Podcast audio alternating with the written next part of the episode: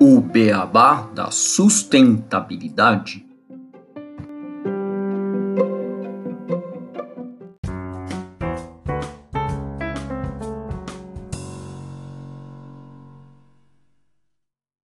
Bem-vindos ao podcast O Beabá da Sustentabilidade. Este é o episódio 23, Conversa com o Ouvinte. Esse é um episódio diferente, onde nós vamos conversar com um ouvinte respondendo perguntas sobre sustentabilidade. O ouvinte é o Fábio Amparo, que ele também tem um podcast, que é o Podpai Paternidade, que vocês podem achar também no Spotify e em outras plataformas de streaming. Eu sou Gustavo Soares e junto com o Renato Gatti, nós somos o Beabá da Sustentabilidade. Renato, Fábio, tudo bem com vocês? Olá, Gustavo, tudo bom? E olá, Fábio, bem-vindo ao nosso podcast. Fala, pessoal. Obrigado pelo convite. Um prazer participar aqui do podcast com vocês. Legal, Fábio. E sem dar spoilers, nós temos uma surpresa nas curiosidades e uma nova sessão ainda neste episódio. Bom, vamos para as perguntas aí do Fábio.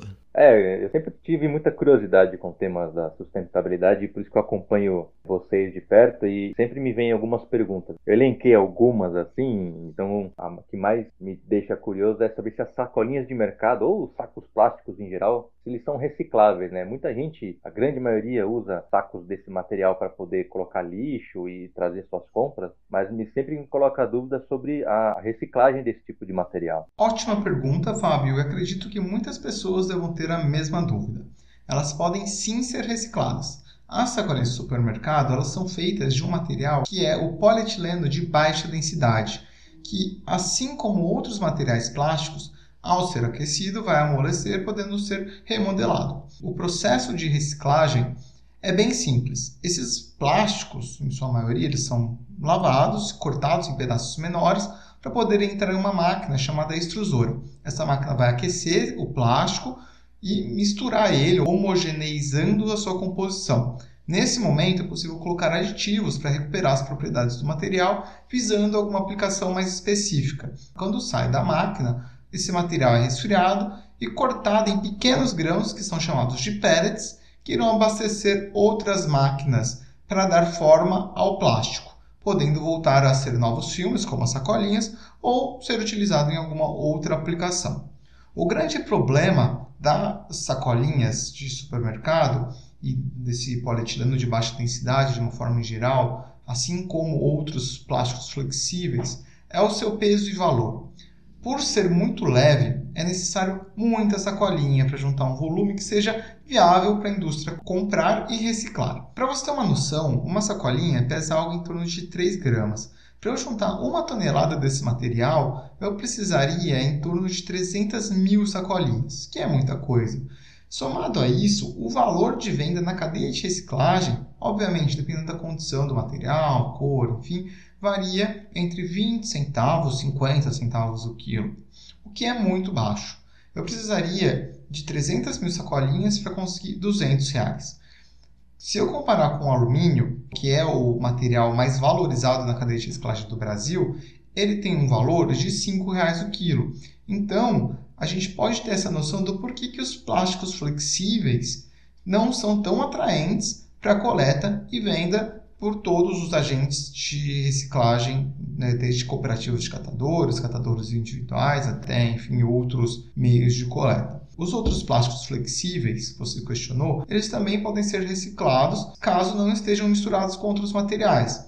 Então, se for um material único, ele pode sim, é o mesmo processo. Porém, existem poucas empresas que reciclam outros flexíveis. Um exemplo é o polipropileno biorientado, o famoso BOPP, que é muito utilizado para fazer embalagens alimentícias. Ele tem um valor nulo na cadeia de reciclagem, porque quase não existem empresas, eu não conheço, que reciclam este material especificamente. Caso esse flexível, esse plástico estiver misturado com outros materiais, como um alumínio, por exemplo, ou com outro tipo de plástico, tá? É, essa embalagem ela acaba ficando complexa de ser reciclada. Um exemplo são aqueles embalagens de suco em pó ou atomatados. Aí a tecnologia de reciclagem ela é um pouco desconhecida, e porque você não consegue separar de forma fácil esses materiais e o valor na cadeia de reciclagem também vai ser nulo, porque você não tem conhecimento técnico e não existem empresas que reciclem ele. Existem, obviamente, iniciativas que buscam soluções para esses materiais e outros resíduos mais complexos que não possuem tecnologia mas é algo que talvez demore um pouco para a gente ver um grande volume de reciclagem e um mercado igual a gente tem os das latinhas de alumínio ou os da garrafa PET, por exemplo, ativo de compra e venda desse resíduo pós-consumo. A utilização dos sacos de papel seria uma opção a sacola plástica? Sobre o saco de papel, é um pouco complicado de responder essa pergunta. A gente precisa entender todo o sistema de produção do material em questão. O papel ele é um material que ele está muito associado à sustentabilidade, principalmente por ele ser de uma origem natural e se degradar mais rapidamente na natureza. Mas ele, em todo o seu processo produtivo, acaba consumindo muita energia, muitos produtos químicos, muita água e liberando também bastante CO2 em todo o processo. Para a gente poder falar qual que é o melhor material para ser utilizado, a gente precisa utilizar de uma ferramenta chamada análise de ciclo de vida. A gente está bolando um episódio para explicar um pouco mais o que, que é essa ferramenta, mas é um estudo bem completo e complexo que ele consegue te responder essa pergunta. Existe um órgão suíço, que é a Agência de Proteção Ambiental Dinamarquesa, que fez esse estudo, comparando o impacto de uma sacolinha plástica de uso único, uma sacola de papel, uma sacola plástica biodegradável, uma sacola plástica reutilizável, dessas mais grossas, e uma sacola de algodão. Para a gente poder equiparar o impacto ambiental em termos de CO2 apenas, emissão de CO2, o papel e a sacola biodegradável acabam sendo o mesmo impacto do que uma sacola plástica comum. Já a sacola de plástico reutilizável, você precisaria usar ela seis vezes para equivaler esse impacto ambiental. E a de algodão você precisaria utilizar 149 vezes. Quando a gente olha o impacto total da produção, todos esses químicos, consumo de água, etc., que a análise de ciclo de vida traz essas informações, a sacola de papel precisaria ser utilizada 43 vezes. Então, acaba sendo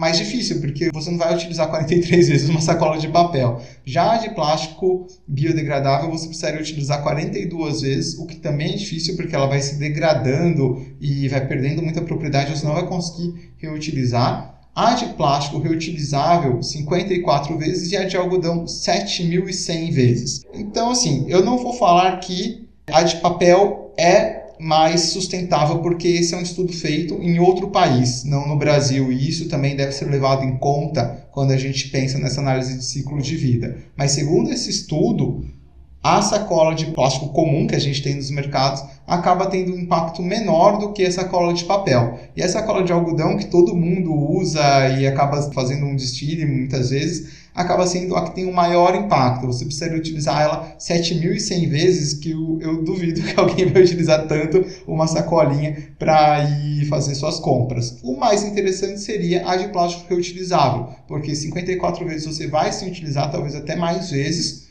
e ela vai acabar compensando todo o impacto ambiental, sendo até melhor do que essa de plástico de uso único. Se você conseguir utilizar ela mais vezes, você vai ganhando pontos com ela. Então, acho que a mensagem é: sempre que você for utilizar um material, pensa quantas vezes você vai utilizar ele. Mas é, é difícil de afirmar. A gente tem que olhar toda essa cadeia e todos os impactos para poder falar qual que é a mais sustentável ou não interessante, a gente sempre tem a imagem de que papel é, acaba sendo ambientalmente mais correto, né, para muitas aplicações. É, é, legal a gente ter informação também por causa disso. Uma outra dúvida que eu tenho, sempre que eu vejo previsão do tempo na TV, a gente vê lá, por conta do fenômeno El Ninho, por conta do fenômeno Laninha, a gente sempre vê esses nomes, mas eu nunca sei qual é a diferença entre esses dois. Então a minha pergunta é, qual é a diferença? Boa pergunta, Fábio. Vou fazer uma analogia. É, vocês conhecem aquela música dos Rolling Stones, She's So Cold? Então, essa música ela foi escrita pelo El Ninho, falando sobre o Laninha, porque o El Ninho é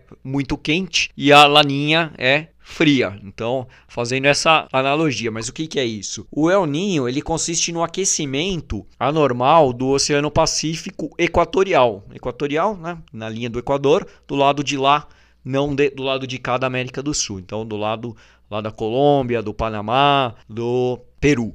Então a gente está falando de Oceano Pacífico. Então El Ninho, aquecimento, Laninha, X so cold, é o resfriamento do Pacífico Equatorial. Então, o El Ninho, em anos de El Ninho, quando tem o aquecimento, os ventos de superfície dessa região equatorial, que são chamados de alísios, eles se enfraquecem e com isso todo o oceano Pacífico Equatorial se torna mais quente, gerando evaporação e formação de nuvens de chuva.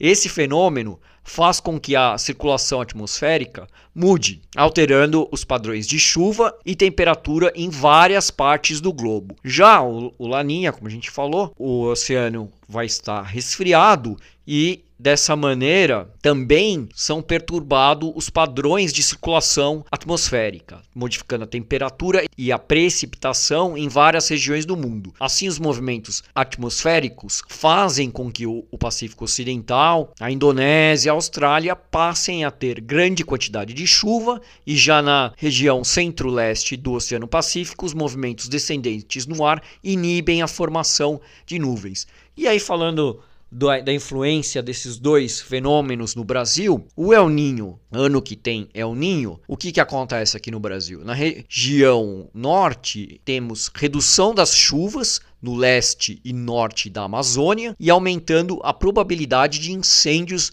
florestais. No Nordeste, secas de diversas intensidades nas áreas centrais e norte da região, e nas porções sul e oeste, não tem muita coisa acontecendo. No centro-oeste, não há efeitos pronunciados nas chuvas e na temperatura dessa região, mas há tendências de chuva acima da média e de temperaturas elevadas no sul do Mato Grosso do Sul. Estou parecendo o homem do tempo hoje, né? E em relação à região sudeste, não há padrão característico de mudanças das chuvas, mas há um aumento moderado das temperaturas médias. E a região sul, chuvas abundantes acima da média histórica e aumento aumento da temperatura média. Agora, a laninha. A laninha, ela aumenta a intensidade da estação chuvosa na Amazônia e ocasiona cheias expressivas de alguns rios da região, isso na região norte. Então, se o El Ninho causava menos chuva na Amazônia, a laninha causa mais chuva. No Nordeste também causa mais chuvas, chuvas acima da média, justificando enchentes no litoral nordestino. No Centro-Oeste, como o, o El Ninho, a Laninha também não influencia muito, mas há tendências de estiagem. E no Sudeste não tem muito impacto da laninha. No sul, estiagem em toda a região, principalmente no inverno. E o aquecimento global ele influencia esses padrões, por isso ele ajuda no aparecimento do El Ninho. Bom, eu acho que agora, sabendo da música dos Rolling Stones, vocês vão saber bem qual é o El Ninho e qual é a Laninha. Ficou muito claro, esse seu exemplo foi, foi muito bom, inclusive. Uma outra dúvida que eu tenho também, cara, é aqui no meu prédio, por exemplo, a gente tem uma containers de coleta seletiva de, de lixo, né? Tem a parte papel, metal, etc. Tem lixo orgânico e tem também um container para óleo. Aí minha dúvida é, que tipo de óleo podem ser depositados nesses containers? Só o óleo vegetal, Fábio.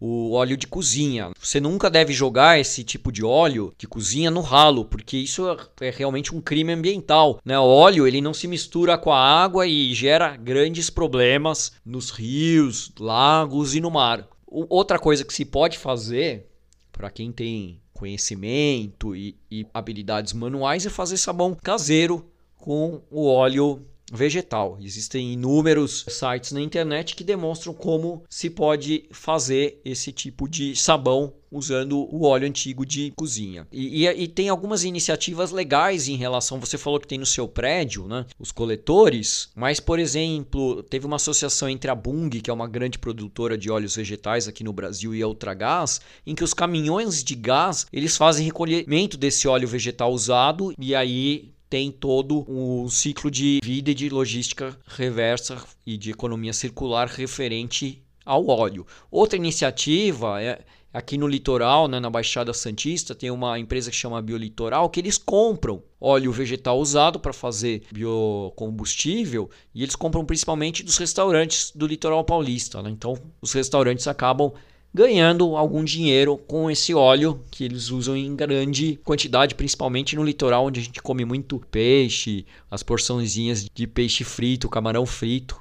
E usa bastante óleo. E para mais informações, vai no site da Biov, que é a Associação Brasileira de Indústrias de Óleos Vegetais, que eles têm todo o detalhamento em relação também ao descarte e de pontos de coleta, fora esses que a gente já mencionou e fora o fato do seu prédio que provavelmente deve ter algum acordo com alguma empresa que faz essa coleta do óleo de cozinha, do óleo vegetal. É, eu, eu não sei se a coleta é feita pela própria prefeitura, né, ou se tem alguma empresa que faz essa coleta, mas ela funciona bem. Eu vejo que o container ele vai enchendo e depois ele aparece vazio, ou seja, acho que tem alguma periodicidade já marcada de coleta desses óleos que são descartados ali. E falando em, em, óleo, uma coisa que sempre me vem à cabeça quando eu vou fazer manutenção no meu carro, é as oficinas coletam os óleos que saem é, do motor, que eles escoam, e, e vai tudo para um, um tanque, para um, um, recipiente, e depois ele fica ali no cantinho e tal. É, esse tipo de óleo ele tem uma destinação prevista, ou seja, ele pode ser reaproveitado? Boa, Fábio. Sim, tem uma destinação adequada. Existe um programa, que é o programa Jogue Limpo, que faz a coleta desses óleos. Existe uma resolução também, a resolução 362 de 2005 do Conselho Nacional de Meio Ambiente, CONAMA, que obriga e regula com que as empresas que produzem esse óleo de lubrificante, líquido de aquecimento, etc., a darem a destinação correta. E aí as empresas do setor fizeram, em parceria, esse programa Jogue Limpo para que eles possam ter o local correto de descarte. Inclusive os consumidores que às vezes trocam óleo do seu carro e queiram descartar corretamente, eles podem levar para as lojas que revendem esses materiais, existem pontos de coleta que vão receber, são obrigados a receber esses materiais e dar o descarte correto também segundo o programa Jogue Limpo. No site joguelimpo.org.br você consegue acessar e ver quais os locais que estão habilitados para receber esse material e tem em todo o Brasil. Então é dado sim esse descarte correto. E o que é feito com isso? Ele é encaminhado para uma re-refinadora que faz um novo refinamento desse óleo para que ele possa ser reutilizado e novamente como o mesmo óleo. Então ele volta a ser inclusive esse óleo de carro porque acaba sendo recuperado as suas propriedades e etc. Oh, legal, bacana, bacana saber disso. É bom saber que aquilo não vai ser simplesmente descartado no meio ambiente, tem até uma, uma norma, né, uma, uma, uma, regulamentação que cuida disso. Uma coisa que eu tinha notado aqui para perguntar para vocês, sempre quando eu passeio pelo bairro aqui onde eu moro, né, com meus filhos, com meus cachorros e tal, eu sempre vejo que a, as árvores plantadas na rua, elas parecem que elas estão no lugar errado. É, parece que elas são muito grandes para onde elas estão, eu vejo as, as raízes levantando calçadas, né? Então, é, é, o que me vem à cabeça é como uma árvore ela pode ser plantada na cidade, como ela pode estar nas nossas ruas, sendo que elas possam ser cuidadas corretamente, sem que elas caiam, através de uma poda mais eficiente, ou a forma de plantar que está errada? Como é que funciona isso, por exemplo? Certo, Fábio. Dificilmente a forma de plantar está errada, mas assim, o mais ideal é que tenha um profissional responsável, que, um botânico, uma pessoa que saiba fazer esse manuseio das árvores. O que aconteceu é que a gente vem de um modelo de cidades onde no passado a gente não é, tinha as ruas. E a gente, inclusive, as ruas eram chamadas de alamedas. Né? Isso a Juliana explicou para a gente no nosso nono episódio, o episódio com o pessoal do Árvores Vivas, que a gente fala um pouco sobre esse tema. E as árvores, elas eram plantadas de uma forma meio que natural, né? Porque estavam ali, a gente andava a pé e tinha muito espaço para elas crescerem. Com a chegada dos carros, cada vez mais as calçadas foram reduzindo para dar espaço para os carros. O importante na hora de você fazer um plantio de uma árvore numa calçada é entender se aquela árvore, de preferência, é uma árvore nativa para que possa atrair animais do local, qual que é o tamanho que essa árvore vai ser para não ter esses incômodos de você ter a raiz destruindo tudo, como que ela vai se desenvolver ao longo do seu crescimento né? e, obviamente, fazer todo esse trabalho de poda correta para que ela possa ser cuidada para que ela não comece a atrapalhar a locomoção e a acessibilidade das pessoas, fios, etc. Porque é muito importante a gente ter a árvore no nosso dia a dia, é muito importante a gente ter a cidade arborizada. Isso traz diversos benefícios para nós, mas a gente também tem que pensar que numa cidade o ambiente tem que ser democrático. Tem que ser acessível para todos, para que você consiga conseguir caminhar com seus filhos, uma pessoa cadeirante conseguir passar com sua cadeira de rodas, uma pessoa mais idosa não ter problemas de tropeçar no galho, etc, e ter problemas maiores. Então, é todo um planejamento para você poder fazer esse plantio de árvore. Não é simplesmente, ah, eu quero ir lá e plantar uma árvore que eu recebi uma mudinha aqui, vou e cavo um buraco na terra e ponto. É importante buscar um profissional especializado que possa te dar todas essas diretrizes para não ter esses problemas que você citou. Sim, só dando um adendo, que a gente teve aqui no Brasil uma época, principalmente aqui em São Paulo, que aquela árvore, a falsa seringueira, ficou na moda de ser plantada. Era uma árvore que veio da Ásia e que ela era pequena quando você coloca as mudas. Mas essa árvore, provavelmente vocês devem conhecer, existem inúmeras aqui em São Paulo. Ela começa a crescer, crescer, crescer e ela fica maior do que um canteiro de avenida grande. Ela é uma árvore que tem 3, 4 metros de diâmetro.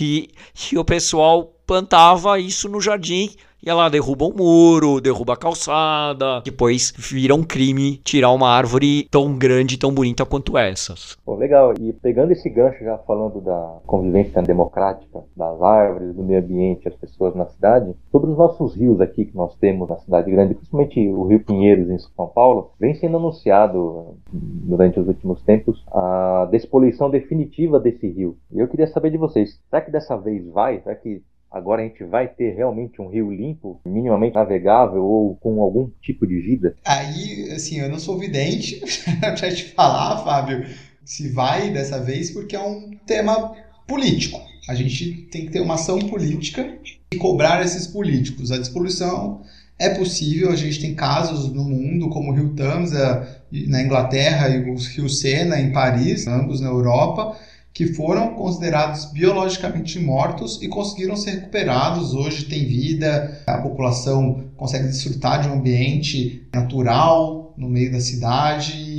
enfim.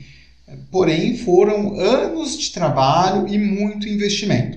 Agora, voltando para esse plano do Rio Pinheiros, foi captado um valor de 530 milhões de reais agora em maio para o projeto. Tem um site que é o novoriopinheiros.sp.gov.br. Você consegue acompanhar todas as informações de como que está andando esse projeto.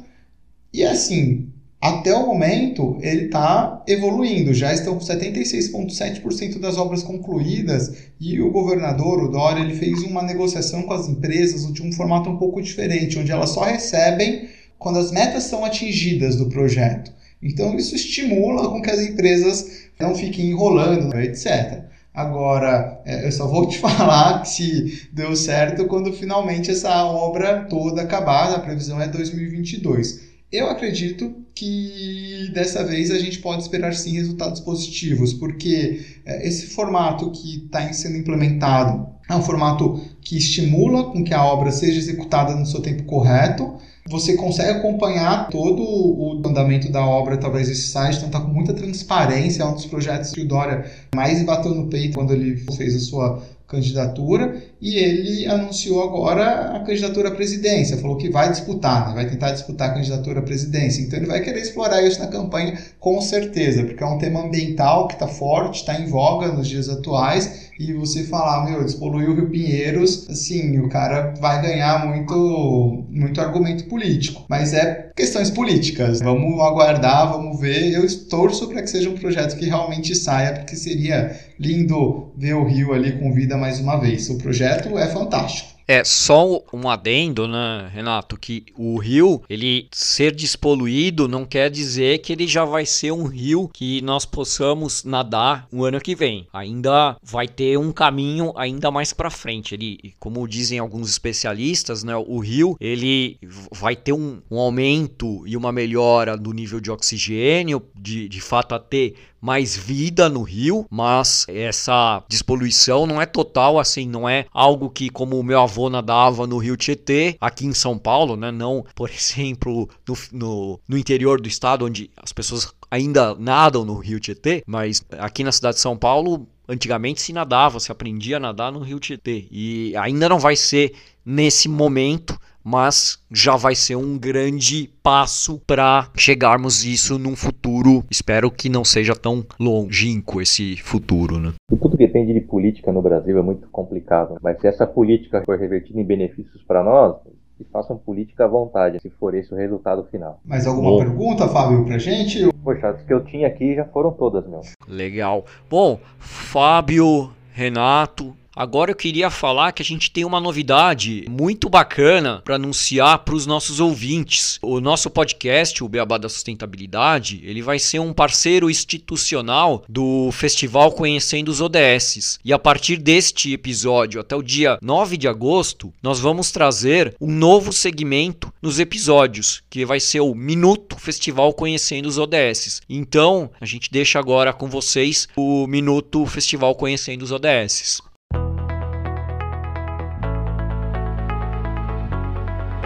Minuto Festival Conhecendo os ODS.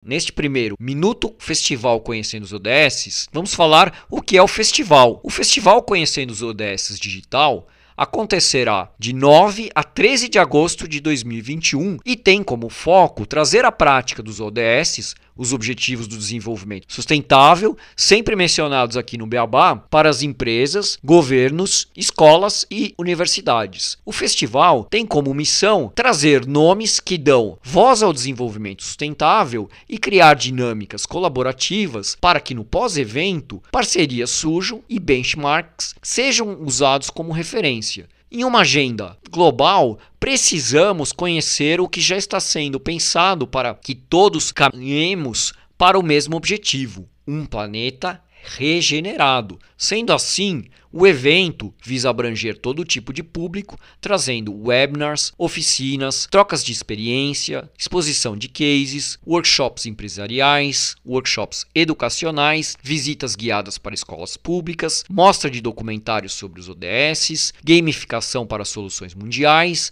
uma área de networking e um call to action, onde toda a população poderá enviar suas ações para os ODS. O site do festival está no nosso Linktree e lá lá você consegue fazer a inscrição para o evento.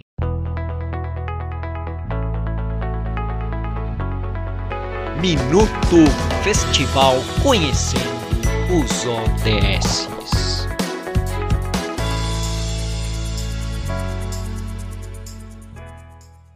Fábio, não perde a oportunidade, já corre lá para se inscrever, hein? Pode deixar que eu já vou lá.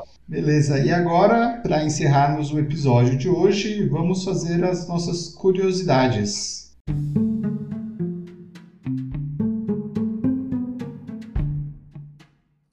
Curiosidades. Bom, como curiosidades de hoje vai ser uma surpresa também. Nós resolvemos fazer uma mudança aqui nesse episódio onde iremos fazer duas perguntas e os ouvintes que responderem de forma correta e colocarem no Instagram, enviarem para a gente, vai ter a oportunidade, obviamente, se gostar, né, se tiver interesse, de participar conosco no próximo Conversa com o Ouvinte para podermos esclarecer dúvidas, igual fizemos aqui com o Fábio. Então, são duas perguntas que já falamos em outros episódios, então vamos ver se todos estão atentos, se estão prestando atenção em tudo que a gente está trazendo. A primeira que a gente gostaria que vocês trouxessem para a gente é qual que é a definição de sustentabilidade segundo o relatório Brundtland. Essa é bem fácil. E a segunda é o que são as NDCs. Essa é um pouco mais complexa. Espero que vocês acertem as primeiras pessoas que enviarem as respostas corretas. A gente vai entrar em contato para poder marcar uma gravação igual fizemos hoje com o Fábio. Bom, gostaria de agradecer mais uma vez a participação do Fábio e a todos os ouvintes que nos escutaram. Continuem apoiando o nosso podcast, sigam a gente aí no Instagram para poderem participar dessa brincadeira que a gente está fazendo nesse episódio. Obrigado. Obrigado, pessoal. Muito obrigado pelo convite e sucesso para vocês aí. Legal, obrigado Fábio, obrigado aos ouvintes, que todo mundo agora responda as perguntas do Renato e que com isso aprenda mais ainda sobre sustentabilidade, porque aqui o Beabá é sustentável.